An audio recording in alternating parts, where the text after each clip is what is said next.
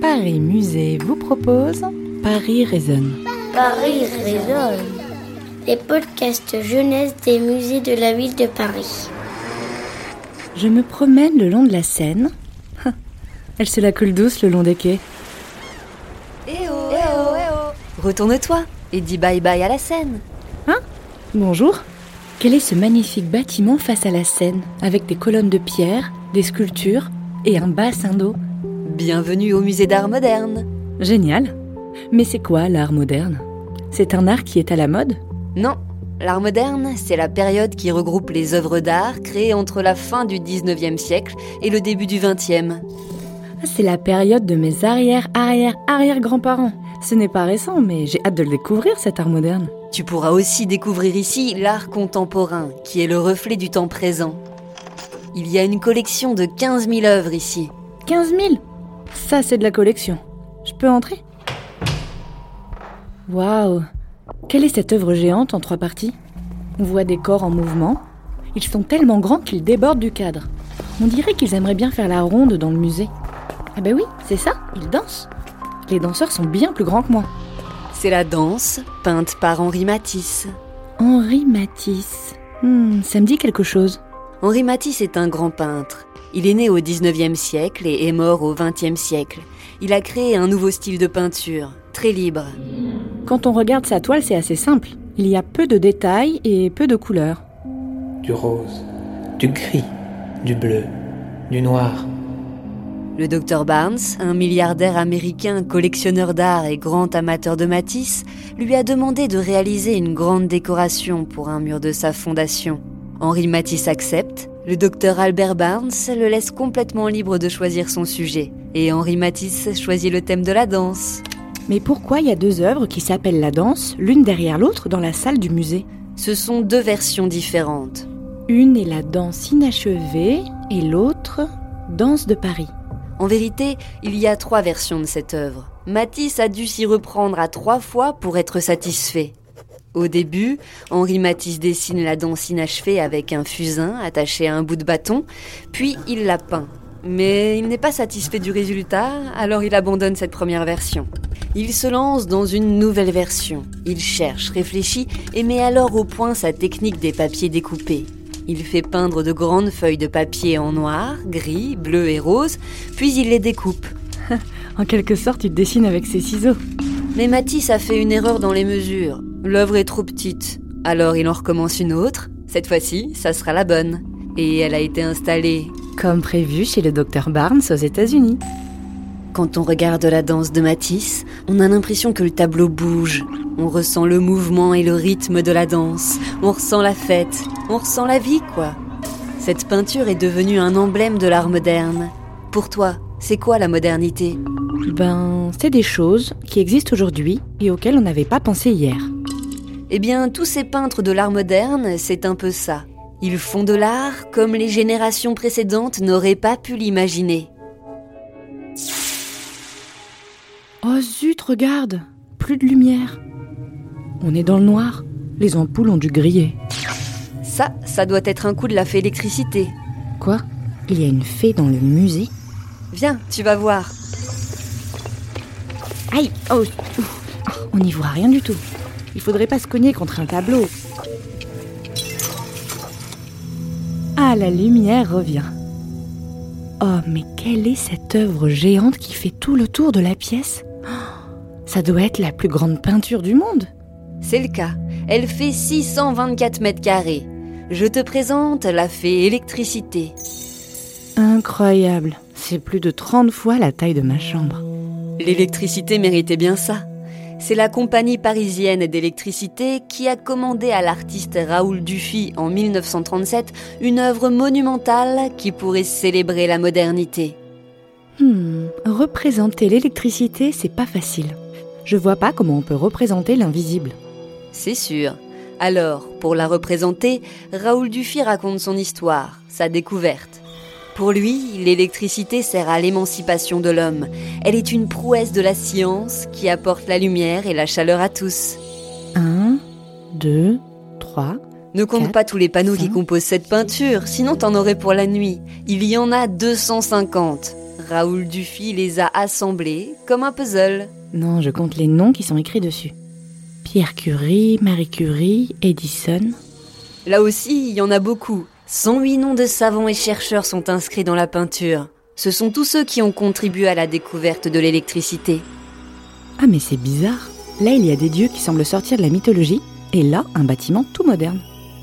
Raoul Dufy a mélangé ici la science, la mythologie et la centrale électrique de Vitry-sur-Seine. Il était une fois la fée électricité. Découvrons Iris, messagère des dieux. Elle vole dans la lumière, au-dessus d'un aérodrome et des grandes villes du monde. Les reconnais-tu Il y a Paris, bien sûr, mais aussi Rome, Londres. Regarde de plus près. Dans sa robe, on voit les couleurs de l'arc-en-ciel qu'Iris diffuse dans le monde. Elle apporte la lumière et les bonnes nouvelles. Les couleurs dansent, les êtres et les paysages apparaissent. Oh, et là il y a un orchestre. Mais qu'est-ce qu'il fait là? L'orchestre est très important pour Dufy, qui aime beaucoup la musique. Mon tableau est comme une mélodie. La peinture rentre dans tes yeux, se diffuse dans ton corps pour se loger dans ton esprit, comme une douce musique. Et qu'est-ce qui permet de diffuser la musique dans le monde entier?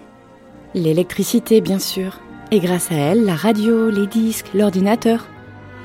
La fée électricité est une peinture aux couleurs extraordinaires et qui dégage une énergie incroyable. Et en plus, elle rend hommage au travail des chercheurs dans le temps et à travers le monde. C'est aussi ça, l'art.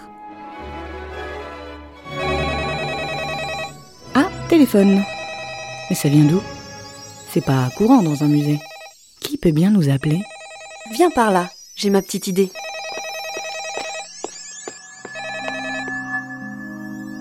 Ah, les sonneries se sont tues. On est arrivé trop tard pour répondre.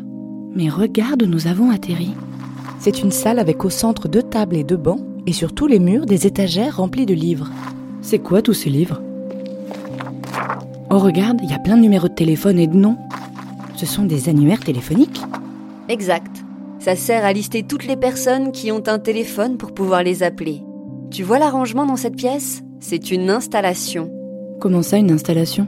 Une installation est une œuvre d'art en trois dimensions qui est mise en scène dans une pièce. Celle devant nous est composée de 2500 annuaires venant du monde entier posés sur des étagères. C'est l'artiste Christian Boltanski qui l'a réalisé. Ça s'appelle Les abonnés du téléphone. Mais qui est ce Christian Boltanski? Un collectionneur d'annuaires? Non, c'est un artiste, mais lui ce n'est pas un moderne. C'est l'un des plus grands artistes contemporains français. Mais pourquoi il a mis tous ces annuaires ici dans le musée? Ah, il avait pas assez de place chez lui, c'est ça Non, c'est une œuvre d'art. Une œuvre d'art n'est pas que belle, elle peut aussi servir à transmettre un message, provoquer des émotions ou des sensations. Et c'est pour ça que sa place est dans un musée. C'est vrai que l'atmosphère ici est particulière, avec tous ces annuaires, tous ces numéros de téléphone, tous ces noms de gens qui sont pas vraiment là, mais qui sont là quand même. On sent leur présence. Ça fait beaucoup de monde, même si on ne les voit pas. Alors, il y a Michel, Michael, Mishka, Miguel. Moi, je connais surtout ma mère, mon père, mes frères et mes sœurs euh, et mes copains. Mais on n'est pas tout seul sur Terre. L'œuvre de Christian Boltanski est une œuvre très sensible, profonde, qui parle de la mémoire, de l'oubli, de l'absence, de la mort aussi, et qui fait le lien entre l'histoire intime et l'histoire collective. C'est vrai qu'en réunissant ces annuaires, il nous fait ressentir quelque chose d'important, chargé de sens, qui nous concerne tous. C'est comme si tous les habitants de la Terre étaient rassemblés dans cette pièce par la liste de leurs noms. Il a eu une enfance marquée par la guerre, et il a gardé le traumatisme de la Shoah en lui. C'est pour ça que son œuvre est poignante. On peut ressentir à travers elle ses blessures, sans les voir ou sans qu'on nous les dise. C'est ça l'art de Boltanski. Pfiou, je ne pensais pas que de voir des annuaires téléphoniques allait m'émouvoir comme ça et me faire réfléchir. Et on n'est pas au bout de nos surprises. Continuons à déambuler dans le musée. Mais pourquoi on entend de l'eau? Ça vient du musée, viens, il faut descendre les escaliers. Ah, C'est bizarre. Plus on descend les marches, plus j'ai l'impression que le bruit de l'eau se rapproche. C'est qu'en descendant ces marches, on se retrouve sous le niveau de la mer. Mais nous sommes dans un musée ou dans les fonds marins? Les murs ont été repeints en bleu piscine. Et regarde là, il y a des queues de poissons qui sortent des murs. Les animaux qui peuplent ce fond marin ont dû nous entendre et se sont enfuis. On ne voit plus que leur queue. Ah, mais ce sont des queues de poissons sculptées en bois. C'est l'artiste Laurent Ledunf qui nous invite à faire un voyage dans le monde aquatique. Mais ça aussi, c'est une œuvre d'art Bah oui, c'est le musée d'art moderne qui lui a commandé cette installation. Une œuvre grandeur nature. C'est un peu comme si tu plongeais dans la Seine, peuplée d'animaux marins. Il y a des bestioles qui font rêver ou qui font peur, mais surtout qui réveillent notre imagination. Je m'imagine nager sous l'eau là, regarde, comme Nemo. Nemo, le capitaine ou le poisson clown? En tout cas, nous sommes arrivés au point Nemo. C'est quoi ce point Nemo? C'est le nom que l'on donne au lieu de l'océan le plus éloigné de toute Terre. Il se trouve en plein milieu de l'océan Pacifique. Ce point est tellement éloigné de toute terre et de toute route maritime que l'on considère que les humains les plus proches de ce point sont les cosmonautes habitant la Station spatiale internationale. Waouh Et comment y aller à ce point Nemo? Je n'ai qu'à regarder sur le GPS de mon portable.